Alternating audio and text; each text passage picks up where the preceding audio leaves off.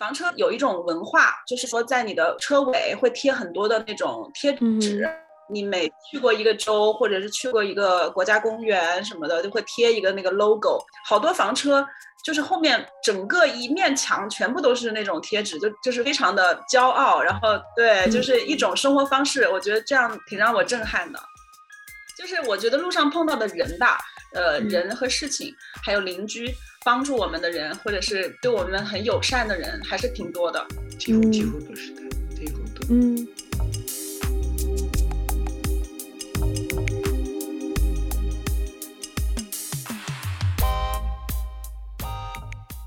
Hello，听众朋友，大家好，欢迎收听这一期的世界 On Air，我是卓贤。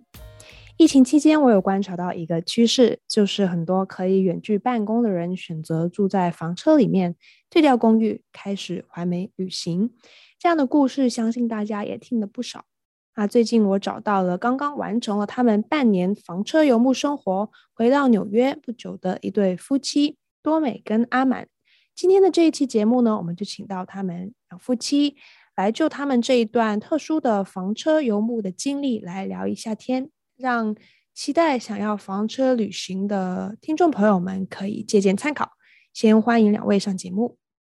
嗯，大家好，我是呃江多美，然后我，我老公阿满，曾卓满，阿满，对，对，很开心今天可以和卓贤呃聊一聊我们房车旅行的故事。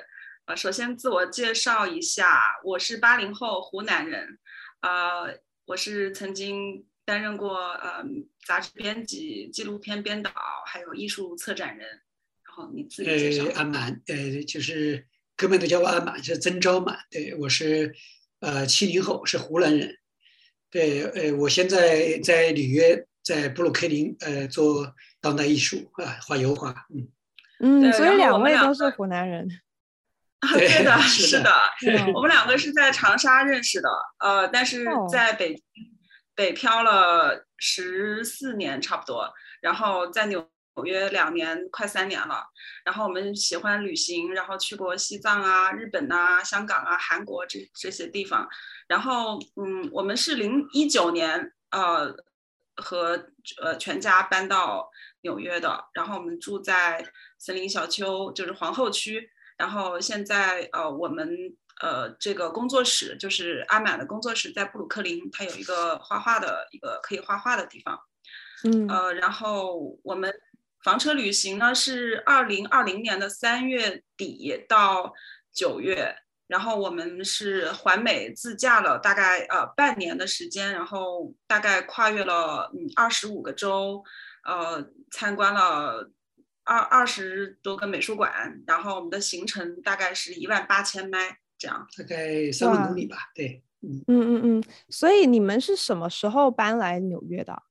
呃，我们是一九一九年呃夏天啊、呃、搬来纽约的。哦，所以当时为什么会想到说要搬过来？呃，一六一七一八年，我们每年都来美国做艺术交流、艺术驻访，呃，也做各种呃艺术展览，呃，所以我们也是经。过多呃多年的呃往返，每次都来都待一个或两个月，也参加一些迈阿密啊这些一些博览会，也就是说也是想就是找到一个呃更开阔的这个交流平台吧。为啥？因为在这之前我们一直在北京啊，也是做做当代艺术，后来有刚好有机会在美国来做艺术住房，就后来就反复多年的在这两边来回的跑啊。嗯那所以你们两位现在的签证是呃艺术家签证吗？是的，是的，呃，是 O 签证，就是它是 O one 艺术家签证。那有打算要长期留下来吗？呃，希望如此吧。那两位最近在忙什么？忙着也带孩子，我我也是忙着画画，也是各种各种琐碎的事挺多的。因为从旅行回来以后，孩子们上学呀，清早要送去送去学校呀。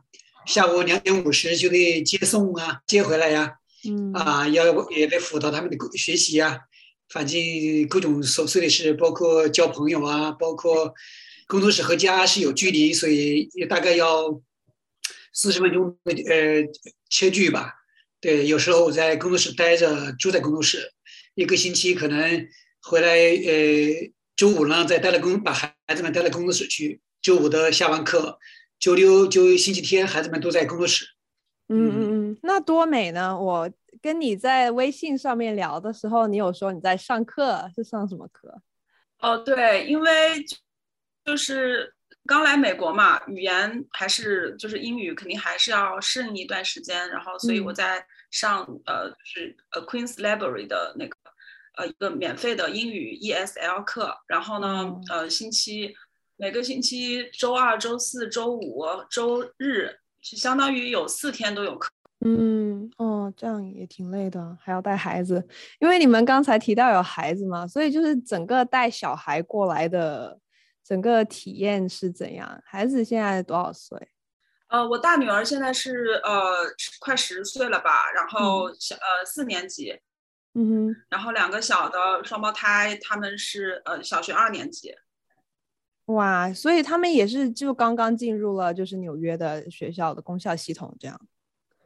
对对对，我女儿在中国上呃在北京上了一年的小学。然后，嗯、呃，儿子是直接过来上这边的呃 kindergarten，就是幼儿园，呃，但是我觉得两个小的可能学语言还更快一点。然后我女儿呢，她一来就二年级，现在四年级，所以她的语言反而会比两个弟弟进步的慢一点。所以我们当时来纽约，大概你看我们一九年来的嘛，二零一九年底，二零二零年初就开始就开始疫情了嘛，所以我们。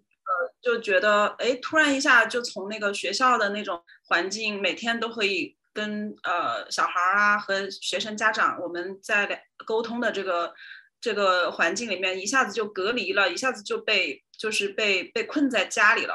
所以当时就觉得，嗯，这样子对小孩的这个学习呀，还有身体视力，他们。这都都是一个困难，因为他们老是看手机啊、电脑、打游戏，我觉得这样每天都在家里又不运动，这样就很不好。所以，而且对我们大人也是，所以我们就决定要去房车旅行。嗯，但是像你说，就是小孩子刚刚在这边开始上学，他们就是跟你们一起去房车旅行的话，学业上面会有影响吗？啊、uh，我觉得这个反而是这个疫情反而是提供了一个更呃好的选择，因为疫情以后学校就停课了，然后呃、oh. 就是都是那个 Zoom meeting，就是在远程的线上上课。然后我们呃我们刚开始我们刚开始是三月底四月初嘛，然后呃在纽约的纽约州附近就是呃露营，然后就先实验了一下。然后，呃，慢慢的到了暑假，我们就开始，呃，就开始就暑假两个月就开始到处，呃，频率比较快的移动，所以我觉得网课反而给了我们一个更好的一个理由去房车旅行。嗯，那小孩子是就是喜欢这是这样的生活方式吗？嗯，他们他们什么都不知道嘛，所以他们一切都是、哦、都是新鲜的，就是我们带他们在、嗯、打个比方，我们在。呃，开车的时候，他们三个人，我们有一个皮卡嘛，就 pickup truck，嗯，然后他们就在后面，每个人学校也会发那个电脑，然后我们自己也有电脑，所以他们三个人一人一台这个设备，然后就呃边开车边上网课，然后每个人都戴个耳机，就是这样。哦。这个多美，你说就是因为这个疫情推动你有这个房车旅行的想法。那从你有开始想法到真正执行，整个过程怎样？要不要说服小满啊？说服啊你的孩子啊？这样？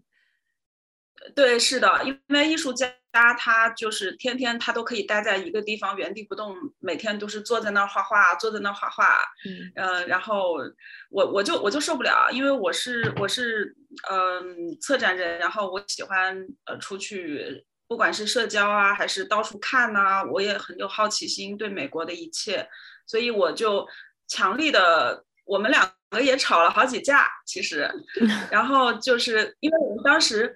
呃，刚拿到这个纽约驾照，呃，就是其实疫情前吧，也其实早就应该去拿了，但是我们就拖延症，然后到了好不容易疫情开放了，可以考那个路考了，我们就终于拿到了。我记得是二零二零年的一月一号，我们拿到了这个纽约市的驾照，然后我们就开始想，哎，我们要有买什么样的车？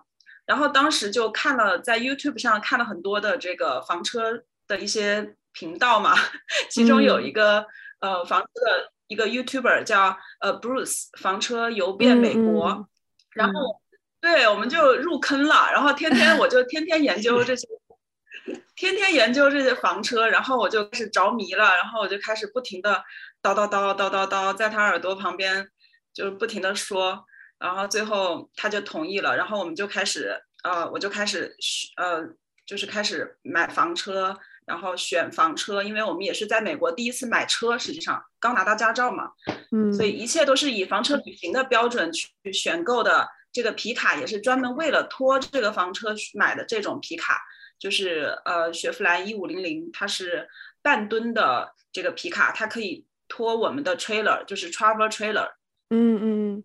你们的房车是花了多少钱买的？我们的房车当时买，我记得是多少钱？一万八还是不到？前前后后加起来大概不到两万。但是现在好像涨价了，因为疫情以后大家都想去房车旅行，嗯、呃，所以有的工厂都订不到车，甚至要提前半年。然后二手的也涨价了，所以我们当时买的是新的，还开始有一点涨，但是还没有涨得很厉害。嗯。可是你们的呃买的车算是小小型的车吗？对，算是最小的那种呃 travel trailer。其实我们呃房车它有两种大的类类型，一种是自行式的房车，就是 Class A、Class B、Class C，就是它自己可以开着走的，就是整是一体的。然后我们这个呢叫拖挂式的房车，它是前分为前面有一个牵引车，也就是皮卡，后面呢有一个 trailer，就是一个。呃，拖挂式的，就是你把它架在拖在这个皮卡的那个那个屁股后面，把它拖着往前走。嗯。但是这个车的好处呢，就是你到了营地以后，你可以把你的房车卸下来，就是不动。然后呢，你前面这个皮卡或者是前面这个拖引车，你就可以到处去，呃，不管是购物啊，还是到处去玩啊，你都可以，你都可以行动嘛。所以我们最后还是选了这种。还有一个就是，主要是。呃，对房车呢没有经验，皮卡我们都是第一次开，嗯、所以这个皮卡坐上去真的跟卡车一样都很大，嗯，所以当时买了这个小的呢，我们我们在中国因为对美国的这个公路也不熟悉，我第一次开皮卡去纽约城的时候下着暴雨都都都很紧张，所以说要后面还拖过那么大的房车，所以当时是。对，心里一点底都没有，因为对美国的情况并不了解，连车都没开过，嗯，所以说还拖那么长的这个车来的时候，我们在想，只要能上路就行了，就是买一个小的、轻便的，因为我们的当时的初步计划就是仅够游遍美国，沿着紧凑的从东到西，啊、呃，从全国南边到到西边，再到北边一路卷回来，所以当时想肯定是呃能。小一点有安全系数，因为毕竟带着三个孩子嘛，开车是我，所以我说他开始总是想买大的，我说不能不能图大，轻便先上路再说，啊，但是我最后发现这个计划是对的，对，少轻便，我们很多地方可以去。嗯，你们五个人能够住得下哦？对，可以，因为现在我两就是小孩还比较小，然后呢，尤其是两个双胞胎，他们两个可以挤一个。就是就是有一个餐桌，然后白天是餐桌，晚上可以把它收起来，然后就变成一个床，oh. 他们两个就可以一头一尾都可以这样睡。然后呢，就是呃睡在我们的那个上有个上下铺嘛，下面是个 queen size，就是一个大人睡的，然后上面呢那个比较小，就我女儿可以睡。嗯，反正勉强还是够吧。要也是也是五个大人就不行。对，而且呃，越到就是过了五月份，呃，越往后面，我们其实很多时候都是在外面搭帐篷，然后帐篷里还可以睡，呃，睡两个人都没有问题的。所以你们是去年的三月份出发是吧？我们是三月二十八号提的车，就是那个房车从印第安纳的工厂，然后送到。呃，dealer 那里，然后 dealer 就派了个司机给我们运到那个纽约上周的一个房车营地，就是 KOA 的呃 campground。然后呢，我们就在那个营地大概住了一个月，然后要办，因为要办牌照，没有牌照你的房车是不能上路的嘛。然后我们大概办了牌照以后，我们拿到了牌照，就开始换到了另外一个营地，也是在纽约州。反正我们在纽约州大概换了三个营地。就是实验，就是熟悉房车的一切，因为我们没有任何的经验，所以我们就，所以我们就呃实验了一下。呃，试运营了一下，然后后来就到了四月、五月、四五月份，我们就开始往南走，就是北卡、南卡。对，第一个应该是处理长岛，所以比较远的。对，长岛就是纽约市嘛。对，嗯，对。那你们呃出发之前已经就是规划好整个路线了，是环美这种吗？呃，我们的目的就是了解美国，所以我的路线就是最东边、最南边、最西边、最北边，就是绕着这个。哦，那基本上就是环美。是的，就是除了中中间那个中间没有去到那些地方，但是呃最南最北最东最西我们都去过。对，哇哦，那整个整个环美下来就是半年这样，算是很赶的一条路线吗？啊，是，其实刚开始我们在呃东边就是还没有放暑假的时候，我们那个频率大概是一个星期呃换一个营地。所以我觉得每次路上呢，我就计划的是开个三四个小时，不超过四五个小时吧，然后然后就休息，然后就住一个礼拜。我觉得这个频率是最好的。但是暑假以后嘛，那、嗯、就开始全职全职旅行了，就开始特别特别赶，嗯、然后每天大概七八小时。对，就三可能三好几百英里，对，三天一个换一个地儿，就很累。哇，那你们怎么样计划？就是去每一个站点要要游玩哪些地方？其实这个理由说起来有点那个，很很现实。就是我们办的是一个呃 Thousand Trails，就是的一个房车那个会员。然后这个会员呢是全国连锁的。然后呢，我们其实最主要的就是去到了每个州都去他的这个营地住。然后呢。嗯呃，因为这样子的话，从经济角度来说是呃比较性价比比较高的，而且它也有很多选择，有各种呃地理位置的选择。然后我们的呃主要还是围绕着大城市，因为我们就是满他喜欢看美术馆、博物馆，然后呃我也是，所以我们两个基本上都是在呃城市周围去呃看一些。呃，美术馆、博物馆，然后百分之可能百分之七十都是这个这个事儿，然后百分之三十可能就是去一些呃自然景观啊，或者是一些所谓的打卡的地方，可能就会去那些地方。嗯、对、嗯，那小孩都配合吗？呃，其实他们的快乐就很简单，他们并不是要去看美术馆、博物馆，他们其实只要、嗯。有个地方玩，或者是直接就在营地里玩，呃，钓钓鱼啊，游游泳啊，呃，然后蹦蹦跳跳蹦床什么的，他们就很开心。有什么小伙伴，那就高兴。对啊，然后他们的快乐就特别简单。但是呢，我们就是也是希望他们可以多去不同的城市啊，看看美国的，包括我们去华盛顿呐，就可以看到那个林肯林肯的纪念堂，还有纪念碑，还有国会。就是那些地方，他们其实，在上课的时候都学过，就是对对美食啊、文化呀，他们也会也会知道一些，所以我觉得对他们也挺好的。嗯，那你们在路上有没有遇到什么比较印象深刻的人啊，或者一些事情？在路上 遇到的人特别有有各种的，比如说，如果按肤色来说，有白黑人也好。包括别的这个这个呃碰到的，发现他们都比想象的，也可以说整个旅行中几乎没有碰到过任何找你麻烦的人，或者说不愉快的事情。当你在当我们对车不太懂的时候，我们正在犹豫就不停的做的时候，你的邻居或者说经过的人，只要看到他们都会毫不保留的来帮你，会主动来帮你。包括怎么装呃。我们的有些小零件，如果说呃不够啊，干嘛的，人家都会主动的免费送给我们。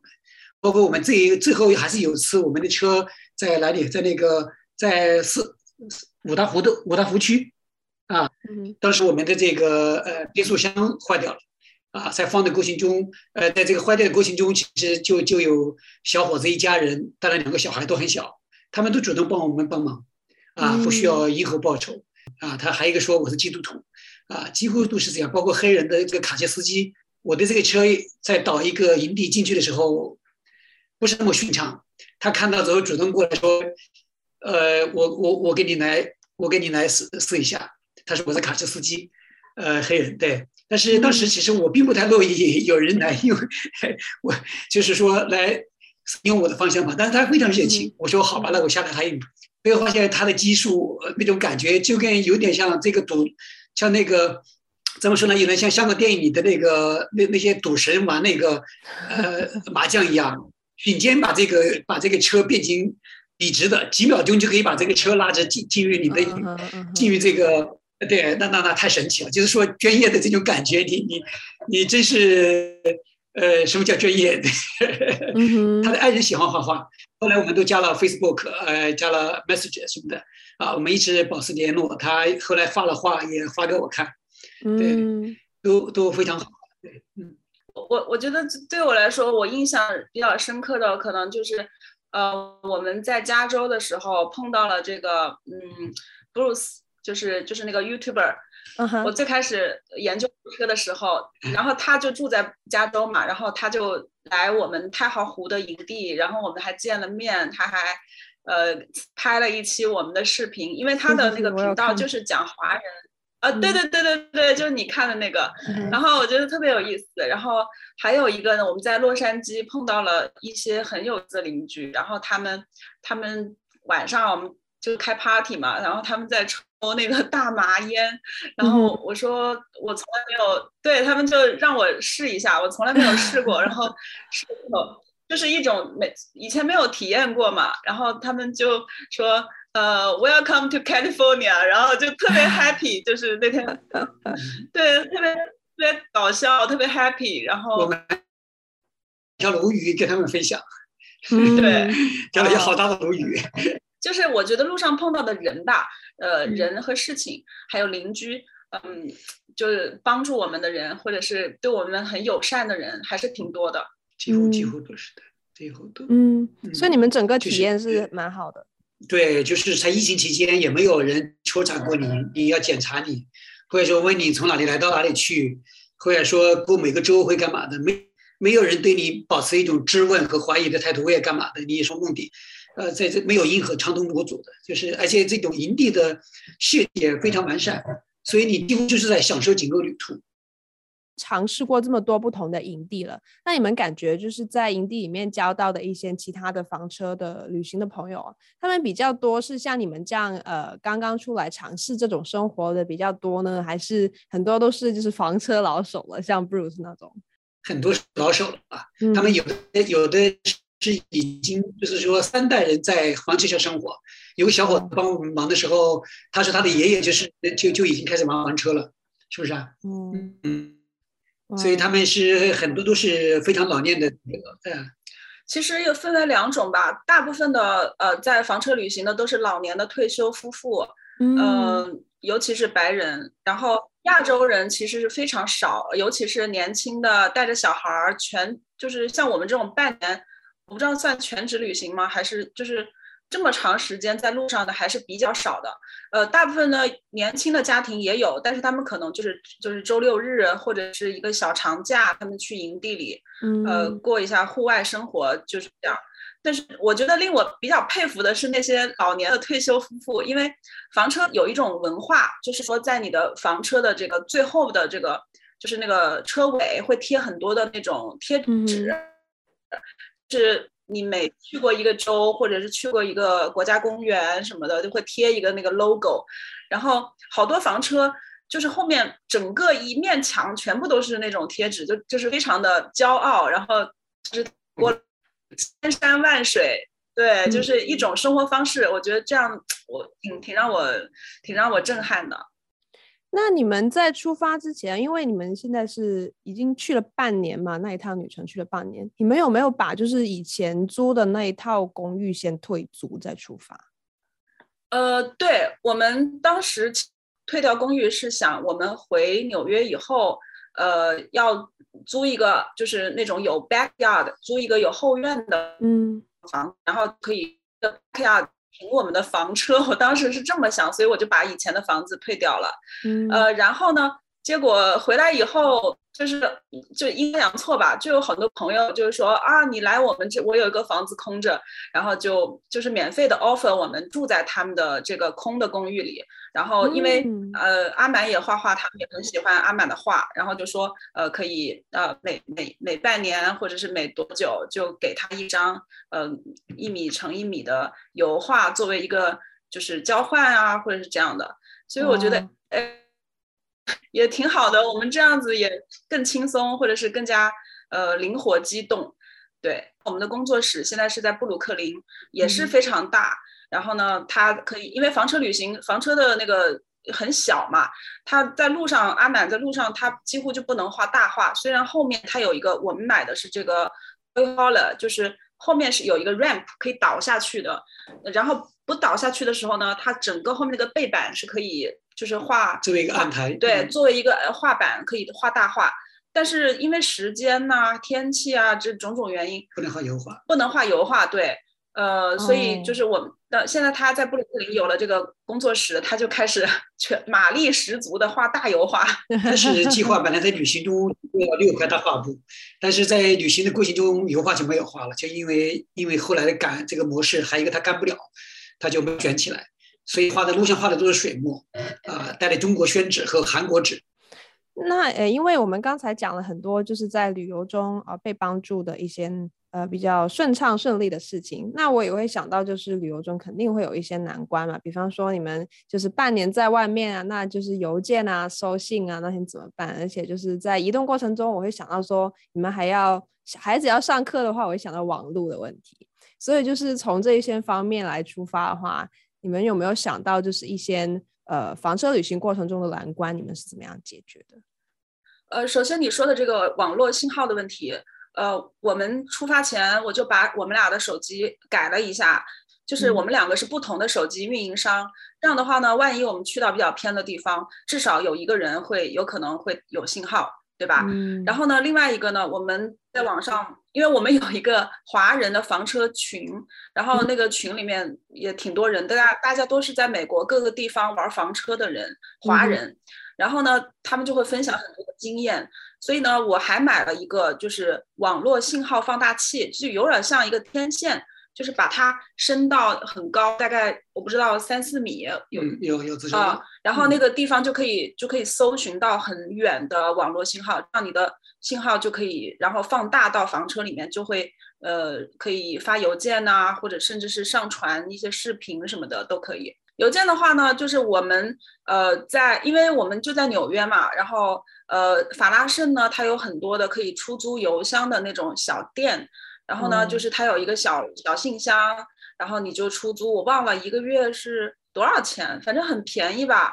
然后我们就租，他他是他说是租一年的，然后我就说我其实只需要用半年，反正就是也无所谓了。然后我就租那个信箱，然后万一路上有什么信啊，他要他就可以寄到这个地方，因为还是在美国还是要有一个就是收信的一个地址嘛。我韩国的那个韩纸和参加的这些材质就是两米左右的这个。这个韩纸就是夹宣，它就是寄到法拉盛，从法拉盛再寄到的我们的加州的朋友那里。哦，对，嗯，哇，因为韩国那边他这个展览每年他都会寄材料，呃，不是每年都会去韩国，今年是因为疫情，艺术家，呃，每个国家的艺术家都不能去到韩国，所以他们就把那些材料发给，就是寄给每个每个艺术家，然后艺术家创作完了以后呢，再把它寄回韩国参加这个双年展。所以，呃，我们这个地址呢也是特别好，就是这个人帮我们收收了这些东西，然后他就说，哎，我收到你的东西了，然后你们在哪里？我说我们在加州，然后他就把东西寄到加州，然后我们在加州拿到了这批材料，然后就在他在路上，阿满在路上开始创作这一批画，在圣巴巴拉画这个这个这个这个方圆上 画画水墨，也很神奇，对，对，他是在洛杉矶拿到的。就是洛杉矶的一个朋友家拿到了这批材料，然后一路画画到了波特兰，然后我们在波特兰把这批画完成的这批画卷起来，然后寄回到呃韩国。四张对，四张两米七一米四的对。哇，好特殊的一段经历哦。诶，蛮好玩的。对我今我说这个画纸比画家还忙，因为画纸不停的寄从这儿寄到那儿。然后完成了又寄到韩国，韩国还在巡回展，然后完了以后又寄回到呃收藏了收藏了三张，其中有一张我我就我就我就保留下来作为这个呃旅程的这个纪念吧，因为这个布鲁斯的拍摄过我我那张画，所以那张画我就没有让他收藏了，哦，寄回来了一张啊，收藏了三张，对。那你们是呃大概九月份结束了这个房车旅行是吧？对，因为九月份九月九月十三号学美呃纽约的公立学校星期一开就是开重新开放上开学，所以我们我们还迟到了一个星期。本来可以赶到的，可以准时赶到的，因为中途这个车抛锚了，花了一个星期时间。哦、就是在 Wisconsin 的时候，这个车坏了，然后呃就坏在那个转盘，就是有一个那叫什么？就是个圆盘嘛，圆盘，对，呃，对，我们就坏在那中间，然后，然后就动不了了。然后当时说是换变速箱出了问题，我们就换了一个，是吧？是变速箱。呃，对，免费放了一个，因为都在保修期内，所以他免费放了个变速箱。对，原价大概要四千八百刀，多少钱？四？我忘了，反正如果让我们自己修，还挺贵的。呃，是是。幸好还是在保险，至少至少五千刀吧，至少是这样。对，在保险范围内。然后，但是他等材料，因为他要。呃，材料要寄到那个 Wisconsin，然后呃完了以后再要给我们换上，所以等了一个礼拜。我们当时就住在那个呃，就是 motel，就住在那个酒店旅店住了一个多星期。嗯，那是八年里第一次住住这个住。对，半年内第一次住在一个固有有墙的有墙壁的房子里。那你们会选择以后想要再出发吗？呃，对我其实我昨天还刚刚呃预定了四月一号房车营开放嘛，我们定的是四月九号，呃，就就开始把这个房车拉到营地去重新，呃，然后大概呃，因为到时候学校会有一个春假，四月四月中旬有一个春假，有大概九天的春假，所以我们整个春假都会在房车营地里度过，然后到了暑假的话，嗯、现在暂时。呃，还不知道，但是我很想去，就是纽约，美国的东北角，就是新罕布什啊，还有呃，缅因啊，就这个角这几个州我还没有去过。嗯，所以其实是回来的时候有，就是没有再继续往北边走，就直接回纽约。对，因为学校开学了，嗯，来不及了，有美国太大了。是，那中部的部分呢？因为中部也有很多。有趣的那些 state park 那种，还得留留给下一次吧。应该暑假可能不能去中部了，暑假主要可能才在东北角。嗯嗯嗯，对，先创作一批，卖卖一批画。对，讲到这个，就是想知道，就是整段房车的经历下来，其实会有比住在纽约要便宜一点吗？还是会贵一点？如果你不动的话，其实我觉得可能也差不多。就是你，嗯、因为你一动就需要呃油钱呐、啊，需要那个定营地的费用啊。其实在外大呀，因为中午都是在外面吃饭。嗯，对。哦。然，但是一一旦你动起来的话，就会开销会相对大一点。如果不动的话，嗯、每天就是就是跟家里一样，我觉得就没有什么。包括去看博物馆、美术馆，你这些门门票啊。呃，而且你不是那个居民，当地居民嘛，所以你也没有那个折扣，你是游客嘛，嗯、所以那个门票也会很贵。对，嗯嗯，因为我们看了很多的美术馆、博物馆，嗯、然后我还总结出了一套带小孩看美术馆、博物馆的秘籍。那你们有算过整段整一趟下来花了多少钱吗？嗯，至少要要按人民币至少至少将近一百万吧。要这么多吗？你说人民币吗？看看人民币吧，对，一百万人民币，几乎几乎是。哦，这么多，是不是把那个房车钱也算进来了吗？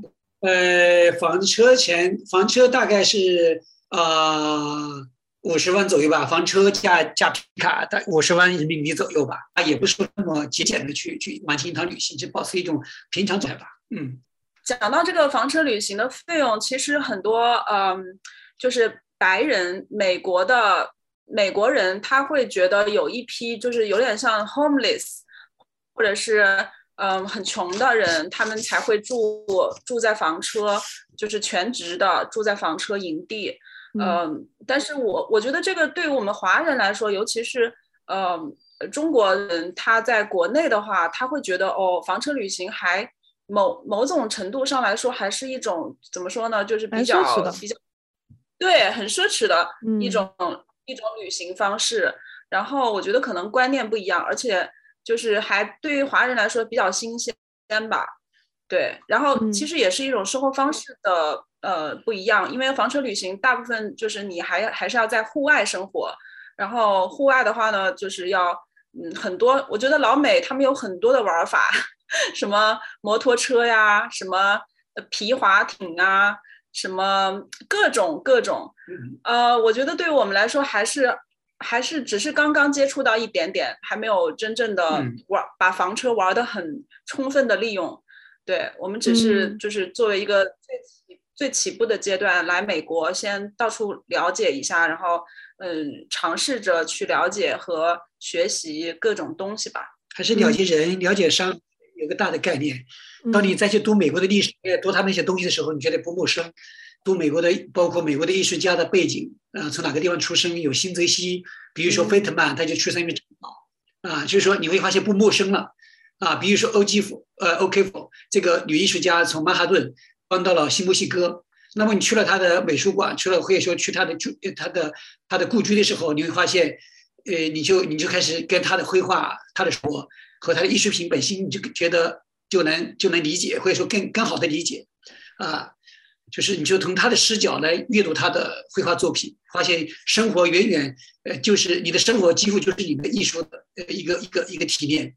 嗯，呃，我觉得就是虽然他美国整个美国的历史它不长，但是呢，他特别特别的珍惜他现在有的一些文化和一些就是嗯，从这个，因为我是做策展的嘛，所以我发现每个博物馆它都有自己的收藏体系特色，呃，收藏都很面面俱到。然后我觉得，而且另外一个呢，就是因为呃，我老公呃，他是做这个嗯当代艺术的。他的嗯，他的发源就是整个在欧美，所以我们去了每个嗯当代艺术呃的那些美术馆、博物馆，我们也就是相当于把这个线索给捋了一遍。觉得对我和阿满来说，我们自己是很享受这个其中的，所以我觉得我们也希望尽快的去融入这边的呃社会吧，然后可以能融入呃交到这边的朋友。呃，这也是我们现在比较 比较努力的一个方向。因为整段房车经历下来，你们刚才也提到了，除了是认识美国，其实也有帮助你们职业上获得新的灵感。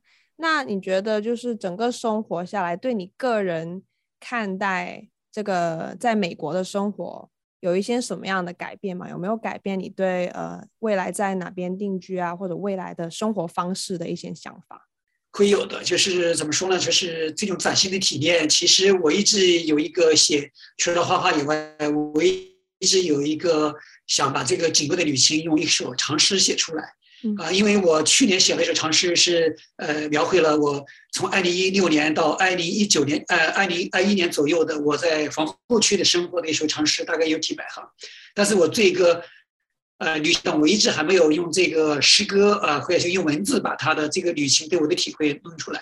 但是后来我在旅行中读到了一首惠特曼的诗，我发现他这一首短诗，呃，好像有说出了我大部分的内心想法。啊、呃，他的他，我可以把这首诗读一下，作为这一个我的目前作为我小的总结。费特曼写的，他当时是说在后中国旅行啊、呃，他说我们。在后中国旅行，是的，受这些歌的鼓动，走遍天下。从今开始，航行到每一块陆地，每一片海洋。我们乐意向所有人学习，给所有人教诲，爱所有人。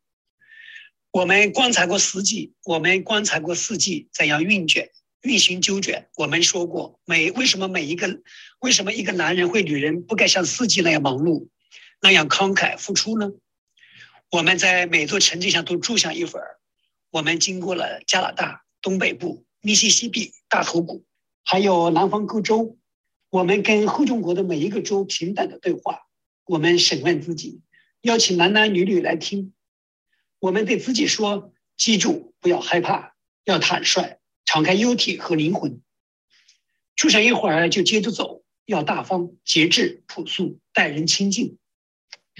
你的付出会有回报，就像季节换回，还可能像季节季节那样收获丰盛。那多美呢？我我是美剧在北京的时候我就看了很多年，然后来这边了以后我就呃经过了很多地方，我都去呃印证了那些拍美剧的地方，包括那个《绝命毒师》、呃新墨西哥，还有呃冰雪暴、呃 Fargo，还有那个 Chicago，就是那个无耻之徒，还有很多国土安全呐、使女的故事啊。还有那个 The Fair 啊，就是婚外情事，就是 Montauk，就是长岛，就是很多地方我都去去到那个，对，不是打卡，就是你去到那个地方，你会觉得他们当地每个人都会写当地的故事，每个地方的人是怎么生活的，而且而且很多东西都是很真实的，所以我觉得嗯特别感动，然后他会把每个地方的美和挣扎都会把它反映出来。然后这个也是我们房车旅行的时候能够体验、体会到的吧。我也希望我们能够更快的找到我们自己的 生活。对，嗯，哇，好开心！今天聊了两位的这个房车生活，也是很期待 想要去体验一下房车旅行了。听了你们说，体验。节目结束之前，想要提醒大家，世界 On Air 播客目前在 Apple Podcast、Google Podcast、Spotify、Breaker、Pocket Casts、Radio Public 均可收听。欢迎在各平台追踪关注我们，及时获取节目更新通知。每周二在世界新闻网和各大播客平台与您不见不散。